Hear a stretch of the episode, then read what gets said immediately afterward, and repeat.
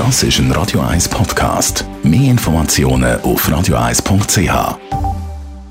Der Wohntipp auf Radio 1 wird Ihnen präsentiert vom Hauseigentümerverband Schweiz. www.hev-schweiz.ch Jetzt reden wir aber über den Referenzzinssatz. Da kann man mindestens ein bisschen etwas sparen. Thomas Oberle, Jurist vom Hauseigentümerverband Referenzsatz, dass wir alle vom Gleichen reden. Was ist das nochmal genau? Wie kann man das ganz kurz erklären? Ja, mit Referenzinsatz meint man einen hypothekarischen Referenzinsatz, der in der Schweiz seit 2008 maßgebend ist für den Mietzins. Früher sind ja die Hypothekarzinsen von der Kantonalbanken maßgebend. Seit 2008 ist das der äh, Referenzinsatz, der viermal im Jahr äh, neu berechnet wird und der ist maßgebend für die Mietzinsgestaltung in der Schweiz.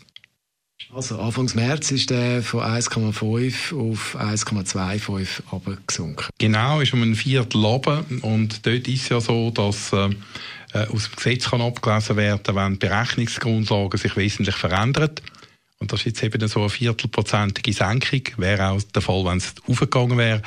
Äh, berechtigt jetzt in dem konkreten Fall der Mieter ähm, äh, vom Vermieter äh, eine Überprüfung zu verlangen, ob da allenfalls eine Mietzinsabsetzung möglich wäre. Was heisst das jetzt für mich als Mieter?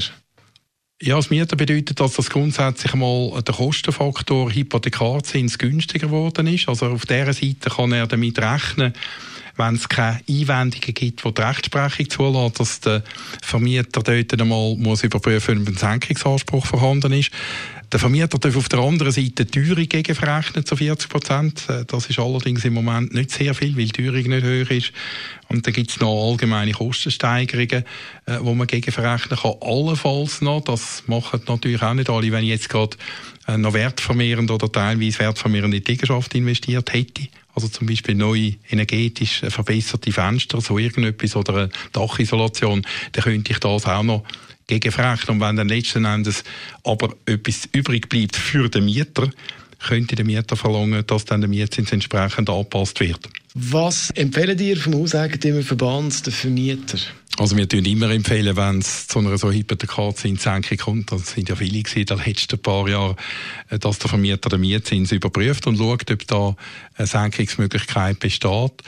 Äh, es ist so, wenn der Vermieter aus was für Gründen auch immer nicht möchte senken, in Bezug auf äh, die Rendite, die er hat, oder dort zur Quartierüblichkeit, wäre er beweisbelastet, wenn der Mieter dann äh, die Senkung bei der Schlichtungsstelle würde einfordern, was der selbstverständlich kann machen kann. Der Thomas Oberle ist das Jurist vom Hauseigentümerverband Schweiz zum Thema Referenzzinssatz. Radio